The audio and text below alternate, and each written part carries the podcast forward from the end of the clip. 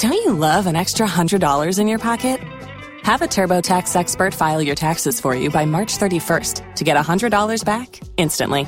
Because no matter what moves you made last year, TurboTax makes them count. That means getting $100 back and 100% accurate taxes only from Intuit TurboTax. Must file by 331. Credit only applicable to federal filing fees with TurboTax full service. Offer can be modified or terminated at any time.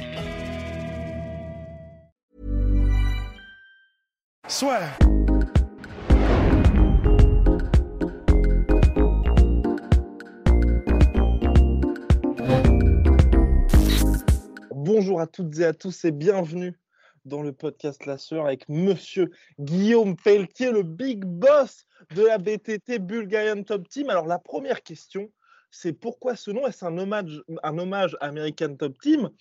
Comment ça s'est passé Parce qu'il y a énormément de mystères qui entourent cette organisation. Alors déjà pour commencer, merci à vous les gars de me recevoir sur la sueur, c'est un véritable plaisir.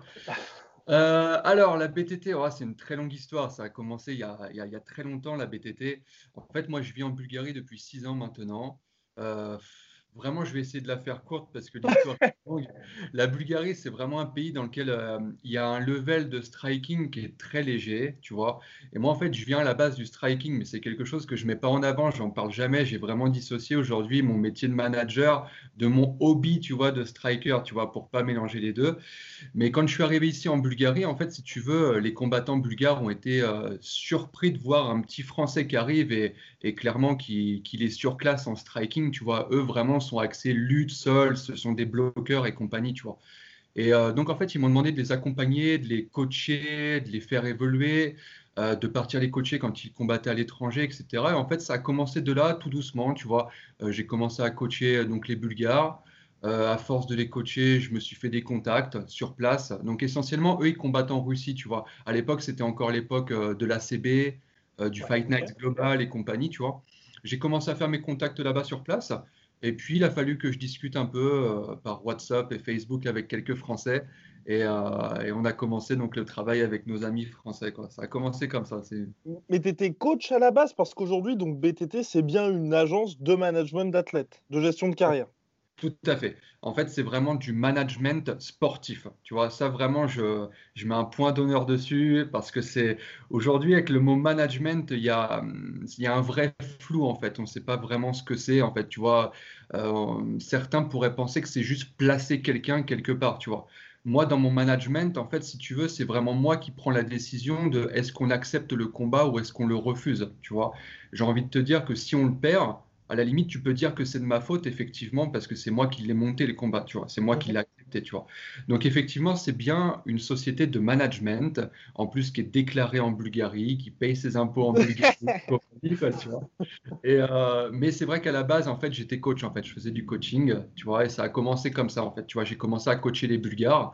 Et je me suis dit qu'il y avait quelque chose à faire parce qu'en fait, le système bulgare était déjà un petit peu en avance sur le système français, en fait. Tu vois, il n'y avait pas vraiment de, de manager en France. Tu vois, j'ai l'impression que les combattants. Alors attention, avec du recul, moi je regarde, j'ai pas la science infuse, mais de, de mon bureau en Bulgarie, je voyais que les combattants français, ils se faisaient envoyer un peu, tu vois, sur des combats euh, sans vraiment de gestion. Tu vois, tu sais, parfois on voyait des match-up où je me disais, mais enfin, il va faire comment pour s'en sortir le français ce combat, tu vois? Et je me suis dit qu'il y avait certainement quelque chose à faire avec ça, tu vois, faire un travail un peu plus propre avec les Français, tu vois. Et aujourd'hui, comment ça se passe exactement cette organisation? Parce qu'on a l'impression que tu as énormément de combattants, vraiment, enfin, je pense que tu en as énormément, mais tu es tout seul, comment tu... Surtout qu'en plus, tu, tu, gères tout ça, on va dire, en remote, entre guillemets, parce que toi, tu es en Bulgarie, la plupart des gars sont en France, dans leur équipe à chaque fois sportive. Comment ça se passe?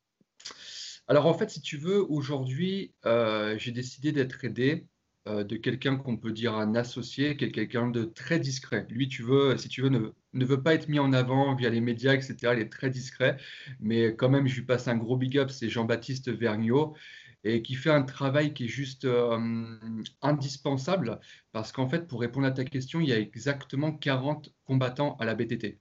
D'accord, ok. Ce qui, est, ce qui est énorme, tu vois, ce qui est énorme, et, euh, et je pense vraiment avoir atteint la limite maximum, tu vois. Il y, a des exemples par le passé d'autres compagnies qui ont voulu avoir 100 mecs, Mais en fait, sur les 100 mecs, tu n'en as que 30 qui combattent d'une façon active. Et les gars, les autres, les 70% sont là au gym à regarder. Et, tu vois, ça crée un peu des tensions, tu vois. Donc, je me suis dit qu'avec 40, ce serait le maximum. Et donc, on a décidé que Jean-Baptiste, le mec qui bosse avec moi, lui, en fait, allait s'occuper un peu des prospects, tu vois. Les, les gars qui ont moins de 5 combats, par exemple, des noms à faire monter euh, tout doucement, tranquillement. Et moi, je suis plus en contact avec les si on peut dire, les plus grosses orgas, les plus gros Sherdog, les plus gros noms de l'équipe, en fait. Mhm. Mais du coup, ça veut dire que euh, là, tu, tu, dis que c'est 40 pour l'instant, mais euh, c'est simplement parce que vous êtes deux et euh, peut-être que plus tard, si jamais la BTT grossit vraiment énormément, vous pourriez devenir un truc et si vous êtes plusieurs, en tout cas salariés, à plusieurs, centaines de combattants, ça, c'est un truc qui te. C'est pas impossible à condition en fait qu'on arrive toujours à garder ce, ce rapport euh, combattant-combat, en fait. Tu vois, si tu as, si as 100 mecs euh, qui font qu'un combat dans l'année, tu vois, je pense que tu fais vraiment un travail de très mauvaise qualité. Mais si on est capable, en étant plusieurs dans l'équipe, à faire combattre les mecs régulièrement, et encore une fois, à leur donner des combats adaptés, tu vois, euh, parce que tu sais, faire combattre quelqu'un, c'est facile, en fait. Hein. n'importe qui peut le faire. Vraiment, sincèrement, tu vois. Donc, donc, bien sûr, si on est toujours capable de faire combattre les gars et de leur donner de bons match-ups, ah, si on peut grandir, on grandira avec grand plaisir. On ne s'arrêtera pas, hein, bien sûr, bien sûr. Et t'as pas eu la tentation de faire quelque chose, de faire aussi le propre gym en mode euh, bah, BTT par exemple façon American Top Team parce qu'en France par exemple a MMA Factory, Management Factory, ils ont le côté bah tu vois tous les jours les athlètes qui évoluent. Toi, on m'a dit donc euh, dans Grand Charrière par exemple ou même Fares que l'avantage que tu as aussi c'est que tu t'y connais énormément en, combat et donc du coup tu sais justement comment sont tes athlètes même si tu n'es pas là au jour le jour avec eux. Est-ce que tu n'as pas cette tentation de te dire j'ai envie de créer aussi une structure en France pour pouvoir permettre d'avoir tous mes athlètes regroupés? J'avais grave envie de le faire, très très très envie de le faire. Le, problème, en fait, si tu veux, c'est que quand tu fais quelque chose, il faut en avoir le contrôle. Et le mmh fait de, vivre en Bulgarie, d'avoir cette distance où, en fin de compte, tu gères plus les entraînements. Tu vois, si on prend l'exemple de Fernand Lopez et MMA Factory, lui, il est sur place, ses yeux sont partout, il sait tout ce qui se passe. Tu vois Sauf que créer une structure en France quand tu habites à 3000 km, je trouvais ça dangereux, en fait. Tu vois, dans le sens où euh, ça, s'entraîne de quelle manière, ça s'entraîne avec quel sérieux, tu vois. Euh, c'est hmm. compliqué, tu comprends. Si, si, si tes yeux sont pas là, c'est compliqué, c'est dangereux, je pense, tu vois. Et comment se passe cette relation avec les coachs aussi? Parce que, par exemple, pour Fares, donc évidemment, donc SBI qui, qui chapeaute tout ça, mais tu étais aussi dans son corner à l'UFC où nous nous étions rencontrés pour la première fois à Abu Dhabi d'ailleurs. Et comment ça se passe cette relation avec les coachs? Parce que j'imagine que toi, tu apportes aussi un petit peu tes conseils aux combattants. Tu vas même peut-être dire au coach, bah, il y a cette opportunité qui se présente, je pense qu'il peut battre cet adversaire. Mmh bah, en fait, si tu veux, par rapport à, ta dernière phrase, en fait, euh, alors, en toute franchise, je demande rarement en fait l'avis au coach est-ce qu'on doit prendre le combat ou pas? Parce qu'en fait, je pense que le manager doit manager, choisir si le combat est OK, choisir si les conditions sont réunies pour, pour obtenir une victoire. Et qu'en fait, je pense que le coach est là pour coacher, c'est-à-dire à préparer le combattant et tu vois, développer une stratégie de combat, etc. Tu vois. Donc, je pense que si on respecte bien chacun son taf, tu vois, c'est là où on a une bonne combinaison pour, pour obtenir quelque chose de cool. Après, dans le cadre de, de Foi d'Esbiri, comme tu disais, en fait, effectivement, Fares m'a demandé de, de venir. Euh, par rapport au fait que, bah, avec toute euh, proportion gardée, hein, bah, tu sais, euh, Fouad encore n'a pas goûté à de grosses organisations de MMA. Tu sais, c'est quelqu'un de très reconnu dans le milieu du pied-point, mais le MMA, c'est quand même quelque chose de très différent, tu mhm. vois. Et il fallait avoir quelqu'un qui ait cette expérience. Tu vois, aujourd'hui, sans aucune prétention encore, bon voilà, je, je suis allé à l'UFC, au Bellator, au PFL, au KSW, au Brave, au One, tu vois cette expérience, en fait, elle te permet de pouvoir euh, accompagner le combattant avec une espèce de, légèreté, tu sais, sans pression, en fait, tu vois. Parce que tu sais, un, coach qui vient pour la première fois et qui débarque à l'UFC, c'est quand même une pression, faut pas se mentir. Tu sais, as l'impression de te faire un peu envahir par le système, tu vois. Et si tu n'as pas cette expérience pour pouvoir te détacher, bah, tu sais, tu peux créer un malaise auprès du combattant, tu vois. Mmh euh, et d'ailleurs, j'avais une question aussi par rapport à Fares Ziam. Euh, dans une interview, tu t'évoquais euh, au moment où tu as reçu l'appel du matchmaker de l'UFC pour Fares, tu as dit oui immédiatement parce que tu savais que Fares dirait oui. Et tu dis, euh, s'en est suivi une négociation de 1h30 au téléphone, au bout de laquelle on a eu un bon gros contrat. Est-ce que mhm. tu peux nous dire exactement qu'est-ce qui se dit pendant une heure et demie et comment ça se passe, une négociation de une heure et demie avec, avec un matchmaker de l'UFC bah en fait, pour citer directement son nom, donc j'étais en contact depuis déjà un petit moment avec Sean Shelby, donc qui gère les combattants de la plus petite KT jusqu'au Walter White à l'UFC. Donc Fares faisait partie euh, des, des KT concernés. Et en fait, je reçois donc un mail dans un premier temps de Sean Shelby qui me demande si Fares peut être prêt pour cette date et il me donne l'adversaire et compagnie. Alors, ce que personne ne sait, en fait, c'est que Fares, lui, était déjà en préparation, tu vois. Peut-être que les gens pensent que Guillaume, il a envoyé Fares au casse-pipe, qu'il n'était pas prêt et compagnie. En fait, moi, j'étais déjà en train de signer pour un autre combat pour Fares, il était informé, donc il était déjà en prépa, déjà, que ce soit physique et compagnie, tu vois. Donc, il a fallu que je mesure le pour et le contre, mais en toute franchise, euh, Don Madge et pas un des adversaires les plus compliqués aujourd'hui de la catégorie euh, lightweight à l'UFC. Hein. Il, y a plus dur, tu vois. Et je pense que le gars que devait prendre Fares initialement sur une autre organisation qui était le GMC en Allemagne était d'un niveau similaire à Don Madja. Donc pour moi, en fait, tout, était réuni en fait pour que, pour que ça deal, en fait, pour que ça matche. Euh, après, tu sais, ça, ce sont des petites stratégies de manager. Tu sais que l'UFC, ils étaient vraiment dans la recherche de dernière minute d'un combattant pour accepter le combat. À Abu Dhabi, euh, si, si le, combattant peut être euh, d'origine, tu vois, nord-africaine et en plus musulmane, tu vois, c'est toujours un plus à Abu Dhabi et compagnie. Enfin, je savais qu'en fait, on, on, remplissait des critères qui correspondaient, qui correspondaient pardon, vachement à ce que l'UFC recherchait, tu vois. Donc à partir de ce moment-là, tu peux te permettre euh, de discuter. Après, euh, après en fait, tu es toujours euh, tiré entre le fait de discuter parce que tu es tellement heureux au fond de toi de discuter avec l'UFC que tu as peur qu'ils te disent Ouais, bah en fait, laisse tomber. Tu vois, tu as peur d'un côté de ça et de l'autre côté, tu as quand même envie d'essayer de tenter un truc. Il faut vraiment réussir à, bien, bien choisir tu vois, la balance entre les deux côtés. Quoi. Et cette première expérience, ah, je vous en prie, mon cher, je vous en prie, je vous en prie. Bah, C'était simplement du coup pour demander, et, au niveau, euh, parce que bah, j'imagine que ce qui doit être compliqué, comme tu viens de le dire, c'est au moment où il faut aborder les questions bah, un peu euh, d'argent, pécuniaire, etc. la, pression doit être quand même pas mal. Comment est-ce que tu fais Comment est-ce que tu fais du coup pour gérer et comment est-ce que tu leur demandes euh, en essayant de pas les froisser, mais parce que quand même tu veux un bon deal? Donc en fait, si tu veux, aujourd'hui, le fait de, de, travailler avec beaucoup de grosses orgas, quand même, tu vois, ça te permet d'avoir un certain, euh, comment dirais-je, détachement, un certain calme en fait dans ta façon de parler. Tu sais, parce que même si à l'intérieur j'étais en train de bouillonner, en fait, au moment où tu es quand même au téléphone avec, euh, avec le matchmaker de l'UFC, il faut que tu lui montres que tu gères ton sujet, tu vois. Donc, tu sais, tu dois parler d'une façon très calme, tu vois, tu vois ce que je veux te dire?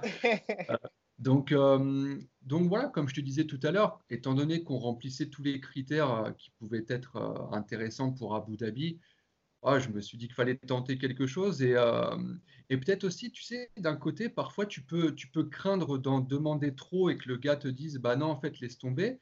Mais tu as aussi l'autre côté où, où le mec peut se dire, ouais, quand même, il n'est pas prêt à venir à l'UFC à n'importe quel prix, quoi, tu vois. Donc, tu peux montrer aussi du sérieux par cet intermédiaire, tu vois. Donc, encore une fois, il faut bien mesurer la balance entre les deux, pas en demander trop et pas non plus donner trop facilement, tu vois. Parce que se donner trop facilement, ça voudrait aussi dire, euh, ah, tu nous aurais mis Khabib, on serait venu, quoi. Tu vois, c'est pas non plus bon de montrer ça. On, est, on veut aller à l'UFC, mais pas à n'importe quel prix, quoi. Et toi qui as cette euh, vision globale, on va dire, du sport et des différentes organisations, parce qu'il y a l'UFC, il y a le ONE FC, enfin, c'est un peu partout. Euh, que penses-tu des salaires en MMA Parce qu'il y a énormément de médias ou de gens qui sont extérieurs au sport qui pointent souvent du doigt pour dire que justement le 10 000 plus 10 000 qui est le minimum à l'UFC, c'est trop peu. Toi, qui sais ça et qui sais bah, justement combien paye le Cage Warriors et d'autres organisations, ce 10 000 plus 10 000 qui est un peu symbolique parce que c'est l'UFC, qu'est-ce que tu en penses, toi? Alors, en toute franchise, le 10 000 plus 10 000, euh, bien sûr qu'on aimerait avoir plus. Maintenant, tu vois, on parle quand même de l'UFC. Euh, tu citais tout à l'heure le Cage Warriors. Euh, effectivement, c'est très compliqué d'avoir des, primes euh, viables au Cage Warriors. C'est même quasi impossible d'être ce qu'on peut considérer comme un combattant pro en combattant au Cage Warriors. Tu vois, quand tu prends des, des 2 ou 3 000 balles, c'est connais, en plus, tu dois payer, bah, tiens, justement, ton manager, ton coach, tu as toutes les dépenses qui vont avec, euh, les prépas physiques, la nutrition et compagnie. Donc, si tu compares aux organes traditionnels du circuit européen, le 10-10, il reste correct, tu comprends? Maintenant, bah, on connaît, il y, a un, écart qui est absolument énorme entre l'entrée à l'UFC et les têtes d'affiche de l'UFC qui, eux, gagnent un argent fou. Mais il faut aussi se mettre dans la tête euh, du patron de l'UFC. Ça reste quand même une société, ça reste un business. Et euh, ton, salaire, il faut aussi le mériter. Comprends Si tu veux une grosse prime, il faut apporter aussi quelque chose à l'organisation qui, te paye. Quoi, tu vois, tout simplement, tu restes un salarié quand même. Donc, euh, je pense qu'un 10 plus 10 en droit d'entrée, ça reste quand même correct. Et c'est à toi de faire tes preuves une fois que tu es sur place. Hein. Et tu as récemment fait un gros coup en faisant entrer un de tes combattants au KSW.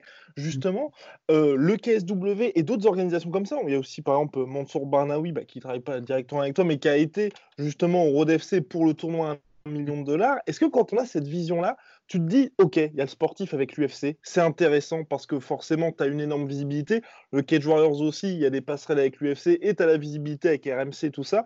Mais tu as d'autres organisations comme le KSW qui sont peut-être pas mises en avant, énormément mises en avant en France. Mais les gars vont combattre dans des stades, vont être main event, vont gagner des gros salaires. Tu vois, et, toi, quand tu as ça et que tu parles avec les combattants, est-ce qu'aujourd'hui, ils ont justement cette vision-là de dire bon, bah, peut-être que c'est plus intéressant d'aller chercher l'argent dans une organisation moins mise en avant plutôt que l'UFC C'est pour ça qu'en fait, quand je commence à travailler avec un combattant, en fait, la première chose que je fais, tu vois, regarde, je prends une feuille et un stylo, et en fait, tu vois, on établit une feuille de route sur le court, le moyen et le long terme, en fait. Et euh, étonnamment, tu remarqueras que c'est pas un rêve absolu pour tous les combattants. Alors, je te dirais, 75% des combattants, tu leur poses la question, veulent aller à l'UFC.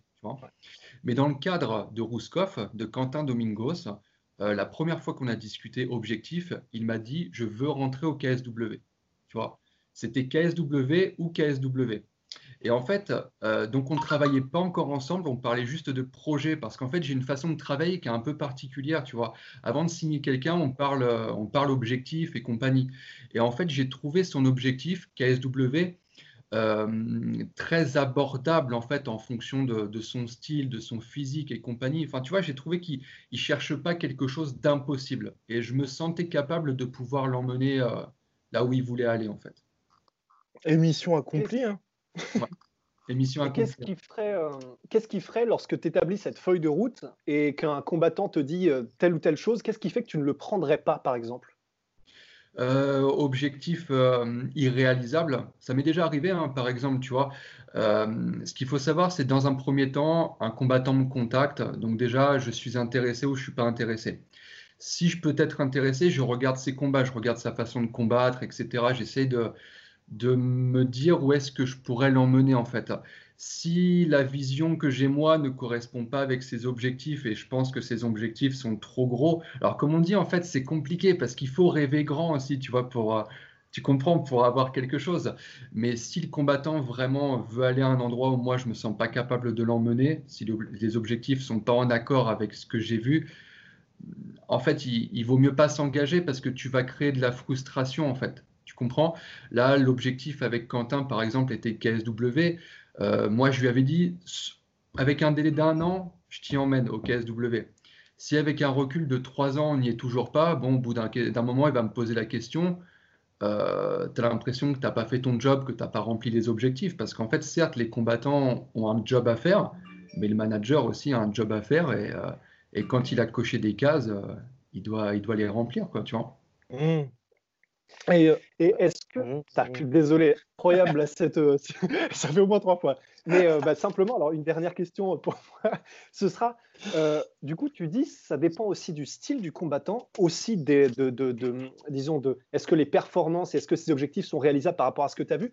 Est-ce que ça veut dire que tu peux aussi prendre des combattants simplement parce que Bon, tu vois que soit ils n'ont pas forcément le niveau, en tout cas pour aller à l'UFC ou quoi que ce soit, mais s'ils ont un style qui est extrêmement divertissant ou qui est vraiment flashy, etc., et qu'il a suffisamment de, niveau pour aller dans des organisations comme bah, le, le ou un peu comme un Michel Pereira, en fait, où il fera le buzz, il pourra t'amener de la publicité sans nécessairement, voilà, tu sais que ça ne deviendra pas un champion à l'UFC ou quoi que ce soit. Est-ce que tu, tu fais aussi des petits arbitrages comme ça?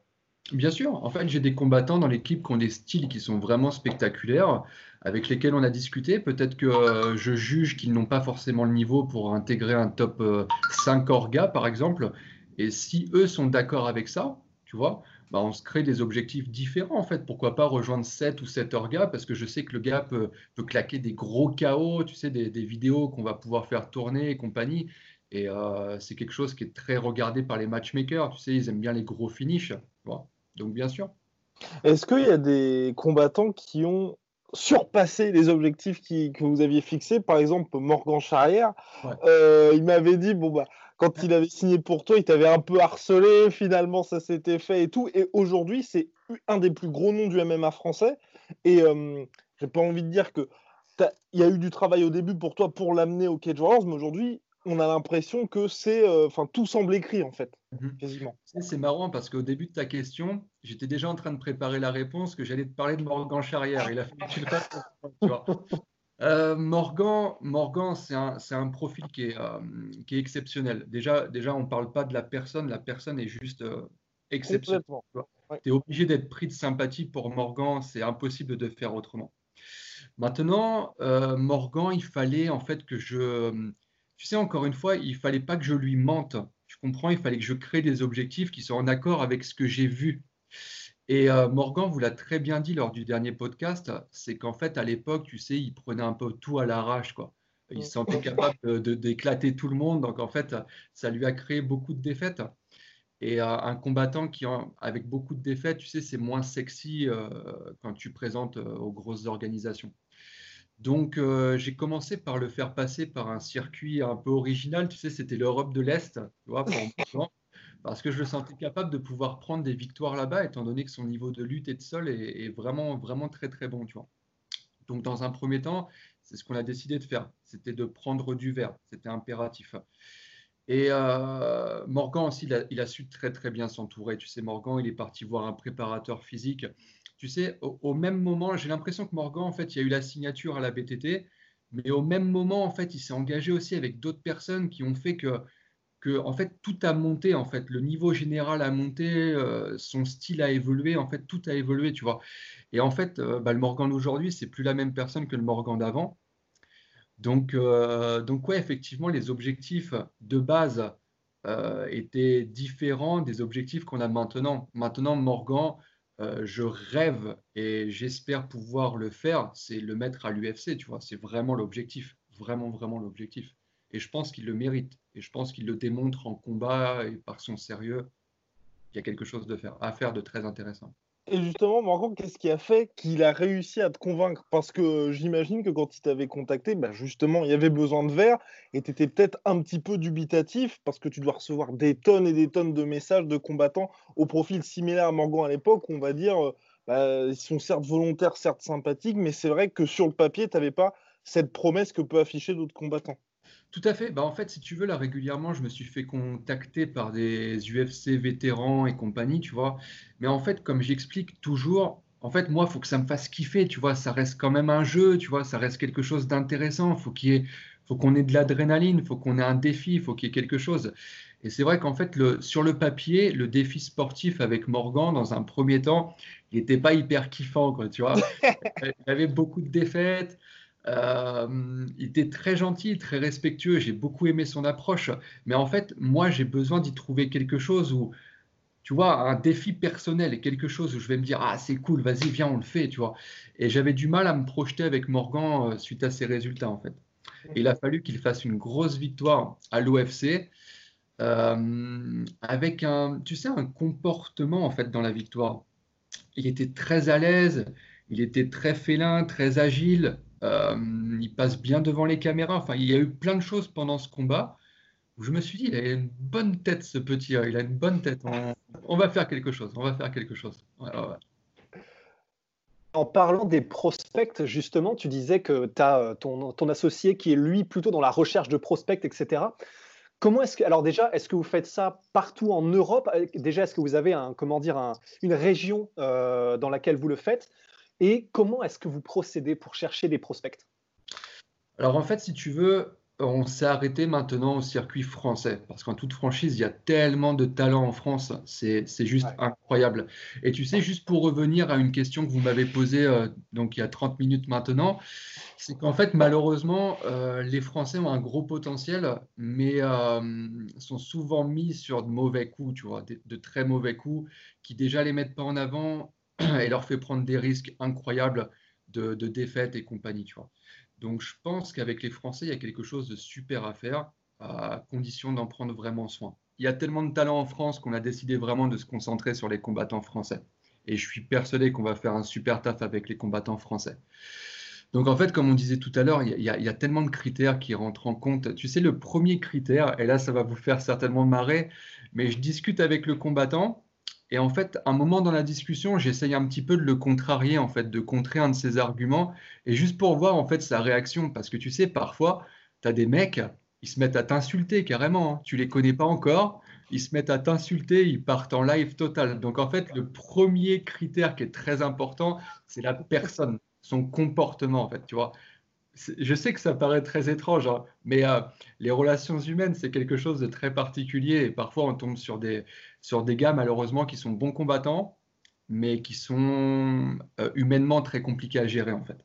Donc le premier élément, c'est qui en fait? Qui est cette personne? On prenait l'exemple de Morgan Charrière. Bon, bah, Morgan, euh, j'avais rien à lui reprocher, il était juste parfait en fait. En termes de comportement, c'était exceptionnel. Donc ça, c'est un critère très important qui est cette personne, comment elle réfléchit, comment elle réagit. Et voilà, la suite de ça, il y a aussi le sportif, parce que malheureusement, on peut être gentil, euh, mais d'un niveau moyen, euh, tout comme on peut être d'un bon niveau et humainement être très moyen aussi. Donc il faut associer les deux, en fait. Ça, c'est quelque chose de, compliqué. Et comme on le disait tout à l'heure, en fait, il faut aussi un, plus dans le style. Tu sais, par exemple, à l'époque, j'ai été contacté par le coach d'Abdul, Abdouragimov. Mm que vous connaissez certainement très bien. Et euh, bah en fait, pareil, en fait, le style, tu sais, lui, son sol, il a vraiment quelque chose en plus, en fait. Tu sais, c'est pas juste un Dagestanais qui fait, qui fait du grappling, tu vois, il y avait vraiment quelque chose euh, que j'ai apprécié euh, quand tu le regardes, en fait. Tu sais, même moi qui suis pas forcément un, grand fanatique des phases de sol, évidemment, je préfère le striking, et eh bien, même quand tu regardes Abdul, bah, tu es, curieux de voir ce qu'il va faire. Tu vois, tu sais qu'il va se passer quelque chose que tu vas pas t'ennuyer. Et ça, c'est important. Tu sais, aujourd'hui, les grosses organisations, elles veulent pas juste des combattants qui font des résultats. Il faut aussi malheureusement y mettre la manière. Et aujourd'hui, dans toutes les organisations là, pardon, où tu as mis des combattants, euh, lesquels te marquent le plus, on va dire, ou euh, bien évidemment, il y aura forcément l'UFC, mais, mais il y a le Brave, tu as travaillé avec plein, une multitude d'orgas dans le traitement des combattants français, dans le traitement du manager, du staff. Euh, tu sais, j'ai regardé le podcast que vous avez fait avec Mickaël Lebou hier. Oui. Et, ah bah super. Et donc je vais rejoindre exactement ce qu'il a dit, c'est qu'en fait, euh, dans le MMA, il y a l'UFC et les autres. Donc ah ouais on, voilà, on met l'UFC vraiment de côté parce que vraiment c'est l'UFC et les autres. Euh, si je fais le bilan en fait de cette année, celle-ci, on a travaillé avec toutes les organisations du top 10. Donc c'est juste exceptionnel. Et du coup, ouais, je pense qu'on est légitime à répondre à cette question parce que du coup, on a mis nos pieds dans toutes les organisations du top 10. Donc, euh, je vais certainement me faire vraiment des, des, ennemis avec cette réponse, mais une organisation que j'ai vraiment pas aimée, mais vraiment, vraiment pas, c'est le Bellator. J'ai vraiment oh. aimé cette expérience. C'était à Dublin, lors du combat de Yoni Razafia-Rizon. Ouais. En même temps qu'Azel, oui, c'est ça. Euh, c'était avant. Euh, bon, déjà, un vol manifeste. Et en plus de ça, si tu veux, le, ce qui m'a dérangé avec le Bellator, c'est la stratégie en fait euh, sportive. Tu sais, quand tu vas à Dublin sur un événement Bellator Dublin, tout le coin rouge, c'est le SBG. Tu vois donc tout le coin rouge doit gagner en fait. Et si tu mmh, regardes bien, moi, tu sais, encore une fois, encore une fois, moi je suis juste dans la science du résultat. Et le Bellator, si tu regardes depuis 2017 et la victoire de Grégory Baben, il y a eu une dizaine de combattants français sur les Bellator Europe et pour un résultat de zéro victoire française. Donc moi, c'est vraiment ce que c'est pas le genre d'organisation avec laquelle j'aime travailler, tu vois. Euh, le but, c'est pas de se faire envoyer au casse-pipe, c'est vraiment qu'il y a un intérêt, tu vois. Donc, comme je te dis, vraiment, contredisez-moi si, si, vous avez euh, une victoire en mémoire, mais vraiment depuis 2017 sur les Bellator Europe, zéro victoire française sur les Bellator Europe. Incroyable quand même.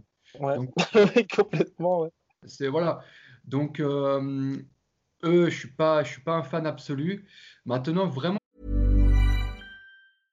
Hey, I'm Ryan Reynolds. At Mint Mobile, we like to do the opposite of what big wireless does. They charge you a lot. We charge you a little. So naturally, when they announced they'd be raising their prices due to inflation, we decided to deflate our prices due to not hating you. That's right. We're cutting the price of Mint Unlimited from $30 a month to just $15 a month. Give it a try at mintmobile.com slash switch. $45 upfront for three months plus taxes and fees. Promo for new customers for limited time. Unlimited more than 40 gigabytes per month. Slows. Full terms at mintmobile.com. Je pense que j'ai apprécié le Brave. J'apprécie beaucoup le Brave. Euh, on s'est déplacé aussi avec Quentin Domingos, Rouskov, euh, juste pour faire la promotion vidéo et signer les contrats. On a été reçu d'une façon exceptionnelle par le KSW. Euh, et une petite organisation qui n'est pas très connue, là où Amin Ayoub a pris ses deux ceintures à l'UAE Warriors à Abu Dhabi. magnifique, absolument magnifique. C'était vraiment top, vraiment, vraiment top. Donc il y a beaucoup de belles orgas dans le top 10. Euh, malheureusement, en fait, tout dépend la raison pour laquelle tu viens. Tu sais, est-ce que tu viens pour, euh, pour faire briller ton adversaire ou est-ce qu'ils viennent vraiment parce que parce qu'ils apprécient le profil du combattant, quoi, tu vois? Mhm. tu sais, tu sais ça, cette donnée-là, elle va vraiment changer la façon dont tu vas être traité. Tu le ressens vraiment en fait. Quand tu es, quand es appelé en, en, tant que bout de viande, tu le ressens vraiment aussi, hein, malheureusement. Et est-ce que tu te poses la question d'éventuellement avoir des liens très forts avec une organisation comme par exemple le SBG avec le Bellator? Il y a aussi euh, Dominance MMA, donc Dali Abdelaziz avec le PFL. Est-ce que toi, à ton niveau, c'est déjà possible? Ou est-ce que tu dis, bah, pour l'instant, c'est quand même bien justement d'être complètement indépendant et d'emmener les gars là où c'est le plus intéressant à chaque fois?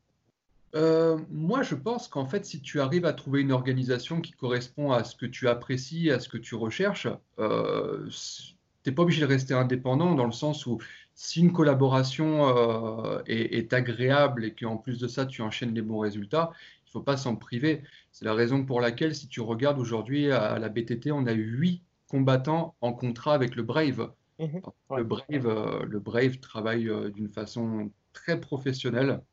Euh, c'est très carré.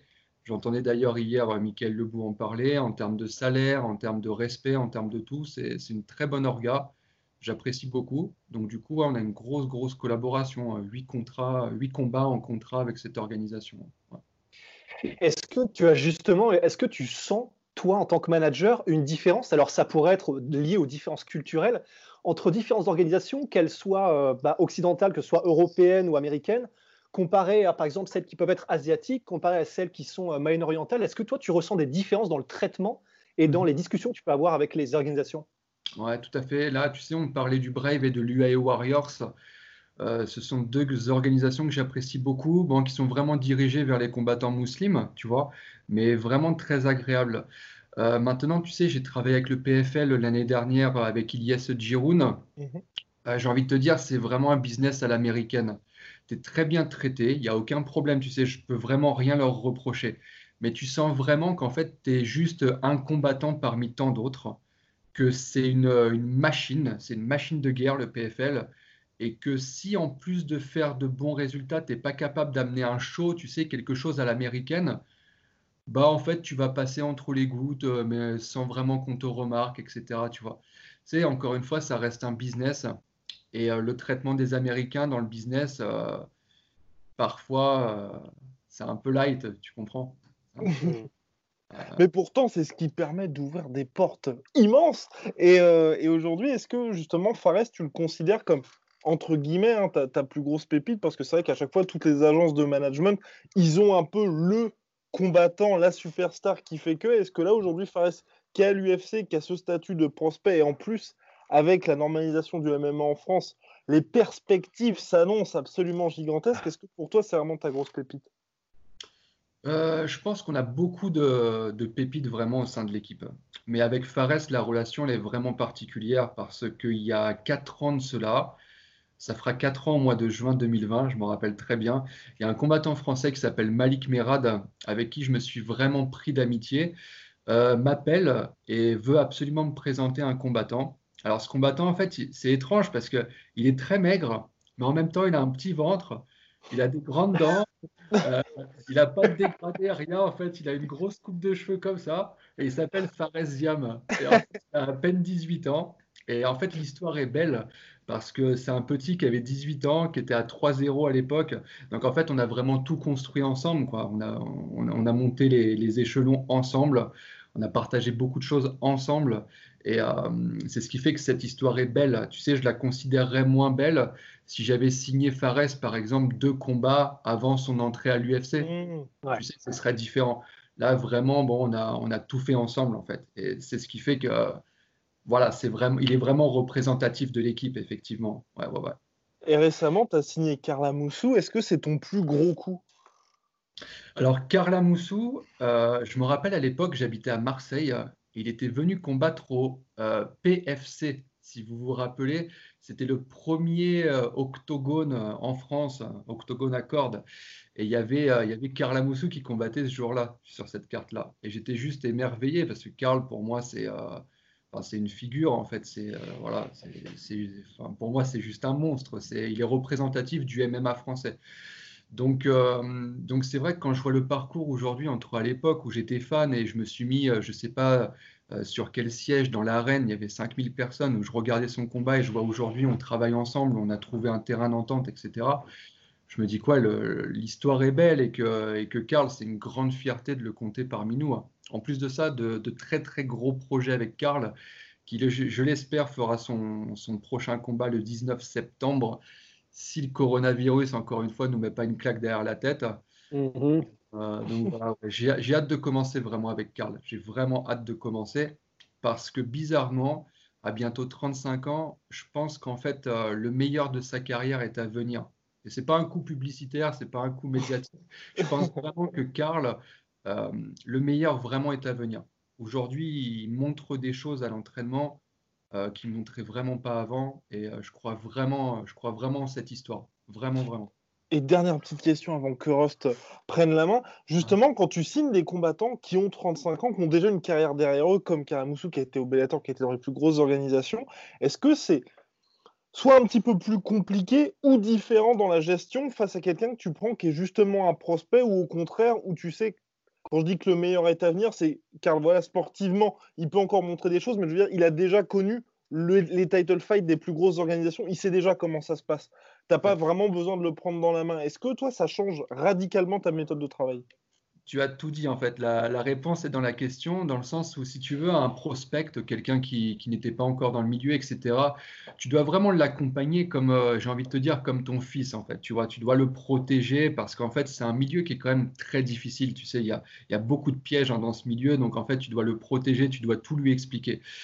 Quelqu'un comme Karl, par exemple, en fait, si tu veux, moi, je dois m'adapter à lui et non pas le contraire, parce que lui, en fait, il a déjà son passif il connaît le MMA. Si ça se trouve, il le connaît déjà mieux que moi, tu vois. Donc en fait, moi, je dois vraiment m'adapter à sa façon de voir les choses. Donc en fait, on partage nos avis et voilà, on, essaie de, trouver, de créer un objectif.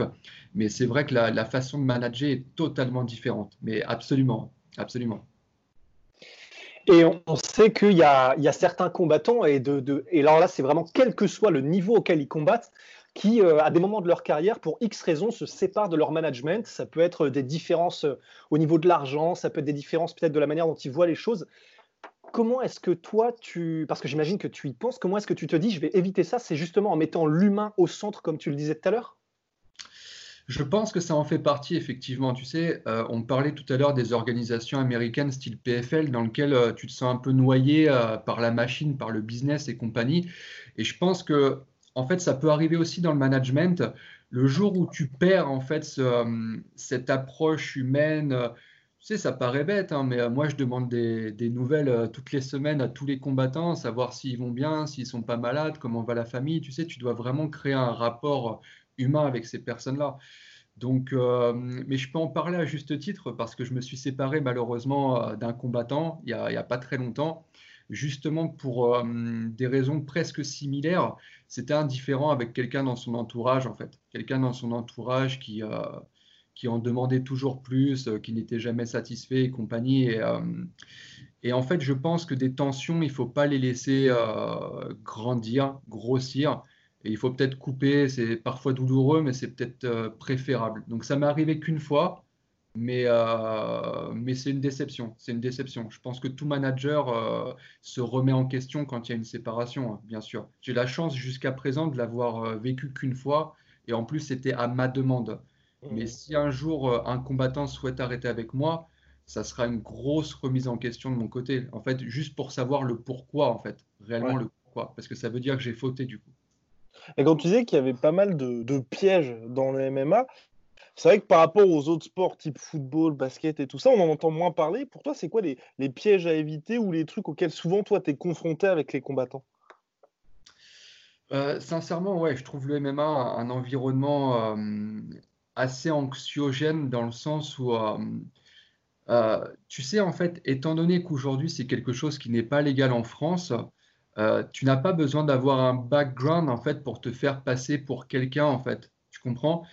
Et tu sais, un combattant comme Fares, heureusement qu'il a la tête sur les épaules, parce que le jour où il a signé à l'UFC, tu as, tu as 1000 euh, nouveaux coachs français qui ont débarqué de nulle part, qui l'ont contacté pour le coacher. Tu comprends, ça fait partie de ce genre de piège. Quelqu'un d'un petit peu naïf pourrait tomber dedans parce que le gars, en fait, il te propose de te coacher, de te faire les pattes et compagnie, de t'accompagner à l'UFC et de te prendre 0 euros parce qu'en fait, il sait qu'il va créer sa publicité sur ton dos. Tu comprends? Et quelqu'un d'un peu fragile euh, psychologiquement pourrait, pourrait tomber dans le, dans le piège. Tu comprends? Faut vraiment faire attention à, ce genre de choses. L'environnement, euh, j'espère, va s'assainir, mais euh, comme je te dis, aujourd'hui, avec les réseaux sociaux et compagnie, euh, c'est tout le monde est coach, tout le monde est manager, comme on disait tout à l'heure. Même avec le mot management, j'ai l'impression qu'il y a un gros problème en France. Parce que tu sais, j'ai l'impression qu'il y a des dizaines de managers en France. Sauf que sans manquer de respect à personne, quand je regarde, aujourd'hui, je vois Fernand Lopez je me compte dedans. Euh, le manager de, Mansour Barnaoui, qui est très discret mais qui fait son travail. Mhm. Euh, est-ce que vous êtes capable de m'en citer d'autres en France Tu comprends? Ah, mais je veux pas vous piéger, mais en fait, oui, bien sûr. J'entends beaucoup de machin. Tu sais, c'est tellement facile d'ouvrir une page euh, Facebook que je vois beaucoup de machin management, de trucs management. Tu sais, c'est pareil quand j'ai signé Fares à l'UFC. Il y a énormément de, justement machin management qui l'ont contacté, tu vois, pour lui proposer des meilleurs taux et compagnie. Sauf qu'eux sont pas au courant de tout le travail qu'il y a eu en amont. C'est vraiment, tu sais, c'est, tu peux vite être blessé en fait dans ce, dans ce travail. Quand tu fournis un travail énorme et que tu vois tous les requins là qui sont en train d'envoyer des messages, qui passent leur journée derrière l'ordinateur, c'est, c'est particulier. C'est un environnement qui est particulier, c'est vrai, c'est vrai. Mais après, l'avantage minéral de cet environnement, avantage ou inconvénient, c'est vrai quand on regarde Ali Abdelaziz ou d'autres managers, ils ont démarré à partir de. Enfin, à partir de dans le sens où tu t'as pas. Je compare encore une fois à la NBA où tu dois être approuvé par la ligue, avoir passé des diplômes spécifiques et tout. En MMA, plus ou moins tout le monde peut être manager, entre guillemets. Alors, plus ou moins tout le monde peut l'être. Et en toute franchise, je pense que plus ou moins tout le monde peut faire un bon travail parce que tu sais, c'est juste un travail de bon sens en fait c'est juste ça. Après, c'est un travail, on va pas se le mentir, euh, c'est une charge de travail qui est énorme. Moi, sincèrement, je passe 12 heures par jour à travailler sur le management. Les deux premières années de mon management, ça m'a ramené 0 euros. Parce que tu envoies des combattants combattre pour 500 euros, tu vas pas leur demander un pourcentage sur 500 euros. Tu comprends? Donc le temps de te développer, ça demande beaucoup de temps ça demande beaucoup de travail et c'est aussi pour ça que beaucoup se découragent. Tu sais, cette, les deux dernières années, j'ai vu des dizaines de managers français, tu sais, des nouveaux managers débarquer et compagnie. Aujourd'hui, ils sont plus là parce que tu sais, c'est très dur. C'est euh, si tu t'en donnes les moyens, je pense que je pense que beaucoup de gens peuvent le faire, mais euh, il faut aussi accepter les sacrifices qui vont avec. C'est mmh beaucoup de travail, beaucoup beaucoup de travail. Est-ce qu'Ali Abdelaziz ou Odiatar sont des inspirations pour toi Au contraire, tu te dis c'est un petit peu trop l'usine pour eux, un petit peu trop peut-être le côté business Parce que c'est vrai qu'Ali Abdelaziz, par exemple, on sait qu'il manage quasiment des centaines de gars et qu'il n'a pas justement le lien que toi tu peux avoir avec eux. Alors là, je vais te, raconter une grosse exclue là en direct sur, sur la sueur. C'est que Ali Abdelaziz, je le connais très très bien. euh, pour avoir reçu il y a environ 5 ans des menaces de sa part. Ouais. Ah oui. Alors en fait, je te raconte l'histoire en gros. À cette époque, en fait, j'étais un employé du Fight Nights Global. Je ne sais pas si ça vous dit quelque Ouais, chose. complètement. Ouais, ouais, ouais. Le gars aujourd'hui qui est en difficulté parce que l'actionnaire principal est en prison, pour tout vous dire. Donc euh, aujourd'hui, euh, c'est un peu compliqué pour cette organisation-là. Mais à l'époque, en fait, je travaillais pour le Fight Nights Global, c'est-à-dire que c'est moi, en fait, qui matchais les gars. Euh, et c'est là, en fait, où j'ai signé Tony Johnson, qui est aussi un gros nom de l'équipe. Donc c'était à l'époque Fight Nights Global. On avait besoin, en fait, d'un gros, gros nom pour affronter quelqu'un qui s'appelle Fedor Emelianenko. Voilà. Ah, on le connaît, je- on le connaît, ce monsieur. Donc, ça a été le Brésilien Fabio Maldonado qui a affronté Fedor. Ah oui, eh oui, ce fameux combat. Ouais. Donc, je cherchais en fait un, un poids lourd absolument euh, de renommée pour pouvoir affronter Fedor. Et euh, de fil en aiguille, euh, j'ouvre mon WhatsApp un matin et il y a un combattant qui s'appelle Sean Jordan qui me contacte. Sean Jordan, mais que je ne savais pas, managé par Ali Abdelaziz. Mais en fait, la démarche est venue du combattant. C'est lui qui m'a contacté. Donc, je commence à discuter avec lui au niveau des conditions, savoir si le combat euh, l'intéresse et compagnie. Effectivement, voyant, euh, voyant les chiffres, euh, il était plutôt intéressé. Et, euh, et à un moment, je reçois, je reçois un message, un plus un, tu sais, un truc des États-Unis là. J'ouvre le message, c'est un message avec que des insultes et que des menaces à l'intérieur. J'envoie un message à Sean Jordan, je lui dis c'est qui ce mec? Il me dit c'est Ali Abdelaziz. Sauf qu'il y a cinq ans, il n'était pas du tout connu en fait, Ali. Il y a cinq ans, tu vois. Donc euh, je l'ai appelé derrière, les choses se sont assez arrangées tranquillement. Mais en fait, mon premier contact avec Ali, c'était comme ça, quoi. Ça a été des- Oh la vache Ah ouais, quand même Ouais, c'est une belle histoire. Très, très belle histoire. Tout comme, par exemple, tu sais, je connais Khabib depuis des années parce qu'en fait, Khabib euh, était sur les événements Fight Night Global avant de signer à l'UFC, tu vois. Donc, moi, je l'ai eu, euh, je l'ai eu de nombreuses fois à côté de moi et compagnie, Khabib. Ouais, c'est, c'est une jolie histoire. C'est une jolie histoire. Mais, mais maintenant, j'espère que c'est tout est aplani entre vous avec Ali Abdelaziz. Bien sûr, parce que tu as vu, en fait, Fares est parti à Laquais euh, il y a deux mois de cela. Ouais, et en fait, moi, j'ai discuté avec Ali, euh, savoir s'il pouvait euh, le faciliter pour rentrer dans la salle, tu sais, avec le Covid. Euh, donc, ouais, on a des échanges qui sont maintenant très courtois, ou du moins beaucoup plus courtois que précédemment. Et euh, non, non, tout va très bien aujourd'hui. Tout va très bien avec Ali. hein. Ouais. Mais Est-ce qu'est-ce que- qui te, qu'est-ce Vas-y, qui te reprochait, pardon, pardon Guillaume, qu'est-ce qu'il te reprochait en fait? C'était simplement, il pensait que tu avais approché Sean Jordan et du coup il était en mode, euh, qui c'est ce mec qui, ok. C'était exactement ça. En fait, j'avais sauté en fait cet intermédiaire du manager, en fait, si tu veux. Mais moi, je me sentais pas vraiment responsable, étant donné que c'est le combattant qui m'a contacté, tu vois. Mais, Ouais. euh, euh, mais c'est vrai que sur le papier, effectivement, je commets une faute. Mais je suis pas non plus censé savoir qui est managé et par qui. Hmm. Donc, euh, donc voilà. Et est-ce que cette attitude d'Ali Abdelaziz, pour certains, euh, c'est- justement un petit peu too much, mais c'est vrai qu'à chaque fois qu'on entend leurs combattants, ils sont vraiment hyper proches d'Ali Abdelaziz, enfin pour les combattants qui, en parlent le plus, donc on va dire Kamaru Usman, Habib Nurmagomedov, enfin les, plus visibles entre guillemets, mais il y a son lot de critiques aussi pour Ali Abdelaziz, dans le sens où il y en a certains qui comparent ça à une espèce de mafia. Toi, qu'est-ce que tu penses un peu de cette méthode de, management, on va dire de l'empire qu'il a réussi à créer, mine Euh, tu sais, moi, je pense qu'on fait un travail de l'ombre et qu'il est pas mal non plus de rester dans l'ombre.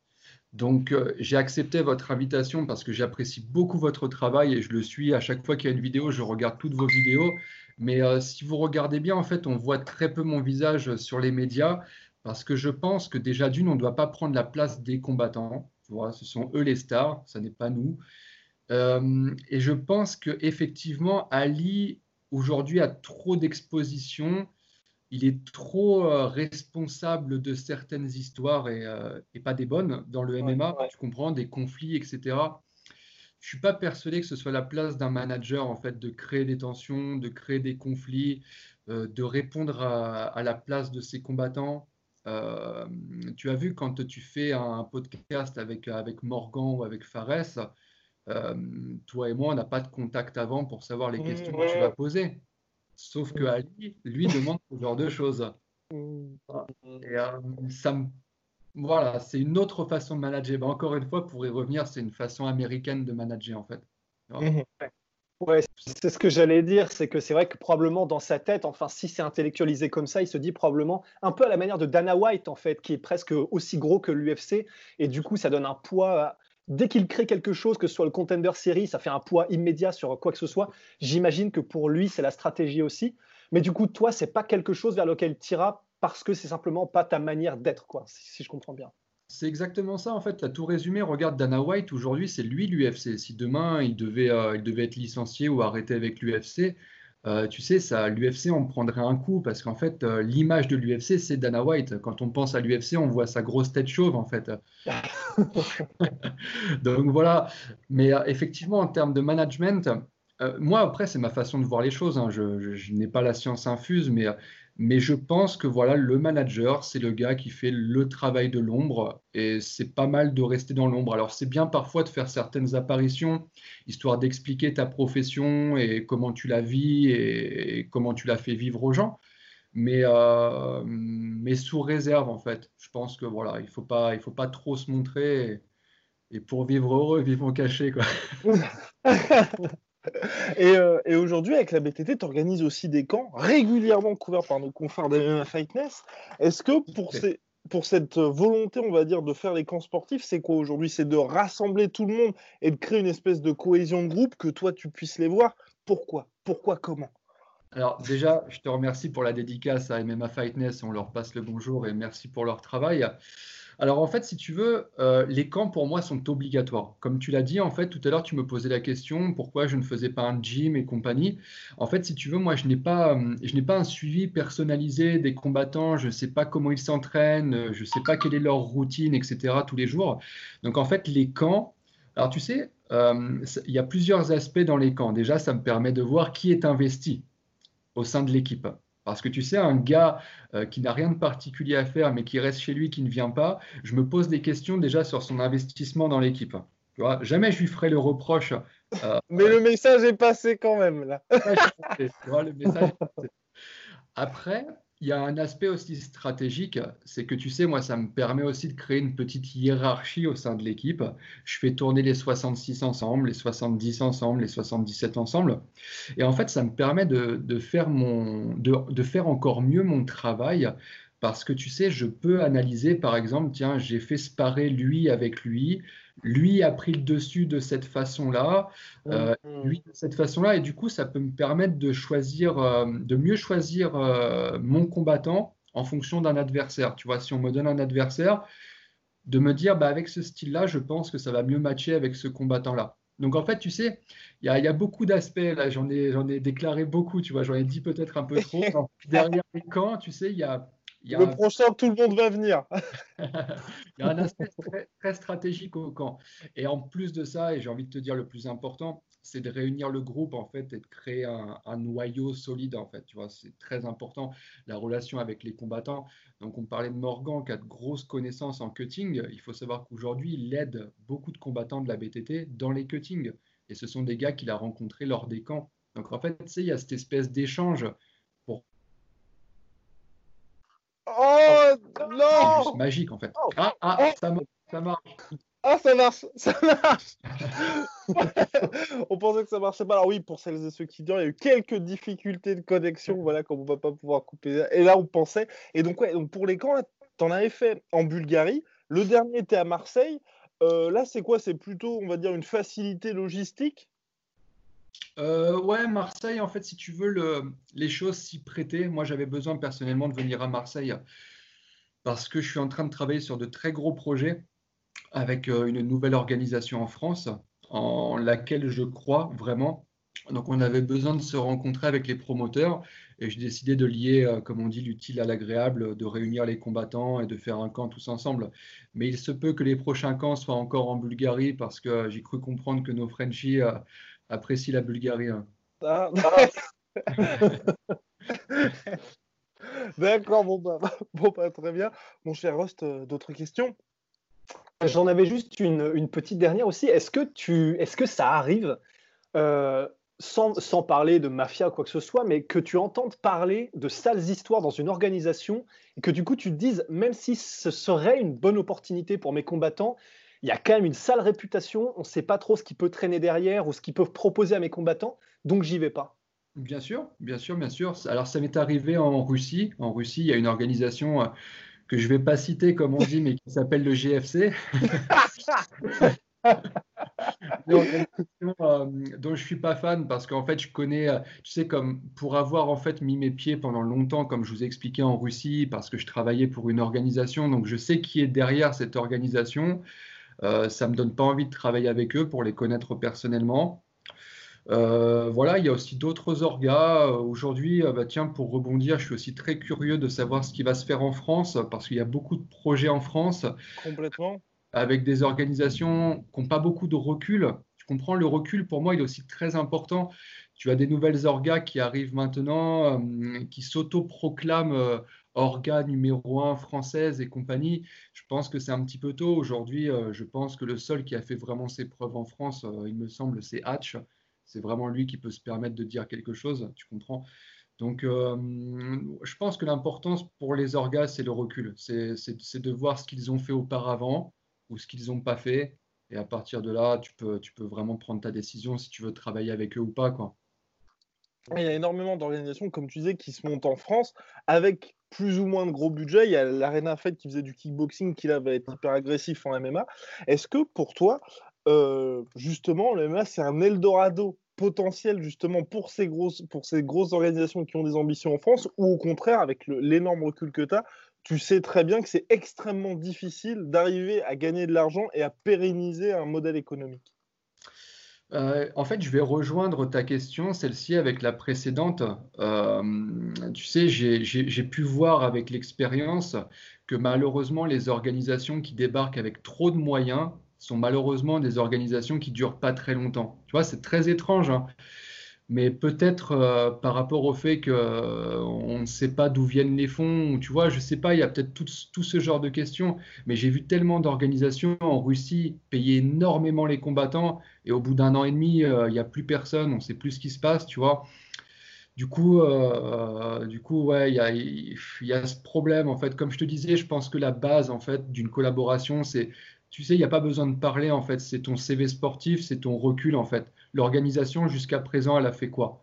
Quand tu regardes l'organisation Arena Fighting Championship, tu me disais, euh, ils ont fait un plateau exceptionnel en K1. Donc tu sais, tu as quand même des bases sur lesquelles t'appuyer en fait. Ils, sortent d'un succès. Tu comprends Encore une fois, euh, comme je te dis, il n'y a pas besoin de parler, tout dépend de ton CV sportif. Si tu as fait quelque chose de bien auparavant, tout est OK. Maintenant, euh, si, derrière toi, il n'y a que du flou, euh, il faut faire attention. Mm. Et enfin, toute dernière question, parce qu'on s'approche de l'heure, on sait que votre temps, monsieur, est extrêmement précieux. Pour... plaisir. pour la Russie, tous les combattants avec lesquels on a pu parler, à chaque fois, ils sont extrêmement ravis. Mais c'est vrai, quand on parle au coach ou au manager, il y a justement des hauts et des bas. Comment, comment on explique ça avec la Russie, le côté que ça fascine autant et qui est aussi justement ces zones d'ombre quand même qui persistent? Mhm. En fait, moi, la Russie, vraiment, je suis un grand amoureux de la Russie. Euh, pour avoir été dans toutes les organisations russes, euh, dont les plus grandes, comme tu sais, mon combattant Tony Johnson, mon combattant américain, a disputé la ceinture de la CA. Euh, il touche une paye à six chiffres lors de ses combats, donc il est extrêmement bien payé. Maintenant, vraiment, là où moi je suis embêté, c'est quant aux décisions. Euh, tu sais, on a combattu chez Armat en 2018 Alexander Emelianenko. Je ne sais pas si vous avez vu le combat. Euh, un match nul très litigieux. En fait, le problème, il est là. Euh, tu sais, on aime s'expatrier, on aime combattre des gens chez eux, tu sais, se déplacer en tant que challenger, ok. maintenant, on n'aime pas être volé tu comprends. Et euh, malheureusement, il y a eu beaucoup de vols en Russie. Et, je vois qu'il continue encore d'y avoir. Et, euh, et je crois que le problème, en fait, il est vraiment ici. Tu sais, le, un, vol au niveau d'une décision, c'est ce que tu peux faire de pire à un combattant qui s'est préparé, qui a investi deux mois de son temps à s'entraîner deux fois, trois fois par jour, qui a donné de l'oseille pour se préparer, préparateur physique, nutrition et compagnie. Il fait sa performance, il mérite son résultat. À la fin, l'arbitre euh, lève le bras de l'autre. Tu sais, c'est c'est un peu un viol aussi en même temps. Tu sais, tu as vraiment l'impression de t'être fait. Euh, tu vois, c'est une sensation qui est très étrange parce que toi, le travail, tu l'as fait, quoi. Donc, euh, le, le, contraste avec la Russie, c'est ça c'est que c'est très agréable d'y combattre. Maintenant, il y a des règles particulières. Je crois que la règle la plus grande, c'est euh, quand tu combats, bah, tu vas pas à la décision. Quoi. Bah, voilà. Des paroles bien sages. Bah, merci beaucoup, monsieur Pelletier, pour, Ouais, euh, pour cette disponibilité. plaisir. Merci Plaisir beaucoup. partagé. Merci. Soit.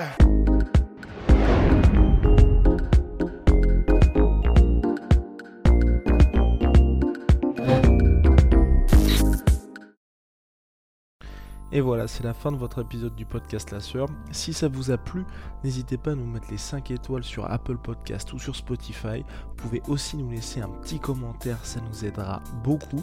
Et si vous voulez aller plus loin avec nous, vous tapez La Sueur sur toutes les plateformes ou sur les réseaux sociaux, vous nous trouverez. Et là, vous nous écoutez très certainement en audio. On est aussi en vidéo sur YouTube, mais également sur Snapchat. Là encore, vous tapez La et on sera là. Merci de votre fidélité et à très vite pour de nouvelles aventures.